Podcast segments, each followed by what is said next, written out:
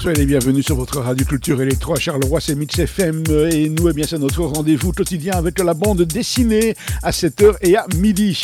Les éditions Artege nous font découvrir divers personnages qui ont marqué l'histoire de la chrétienté.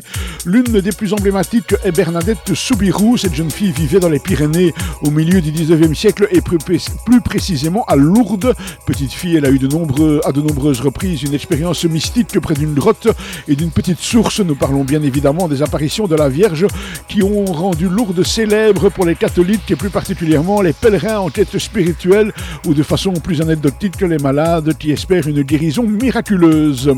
Le sujet est abordé au moyen d'une enquête réalisée par une étudiante américaine intriguée par les récits et la renommée autour de Lourdes. Nous suivons donc Léonore dans cet album intitulé Bernadette et Lourdes l'enquête, signé Alban Guillaume et Yvon Bertorello. La couverture n'est pas spécialement engageante car le style graphique a en effet de quoi décontenancer, à tout le moins on dirait un dessin d'enfant un peu maladroit et pourtant à bien y regarder cet album est assez réussi visuellement.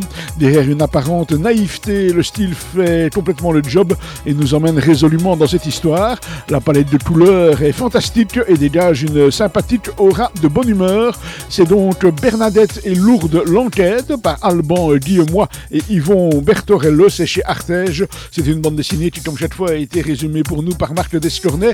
Le lundi, je vous retrouve aussi à 9h et à 14h pour Wikimix, une petite capsule où l'on découvre divers artistes ou divers styles musicaux en rapport, bien sûr, avec la musique électronique. Demain, on sera dans un tout autre style, puisque demain, nous parlerons dans cette petite rubrique-ci de Walking Dead.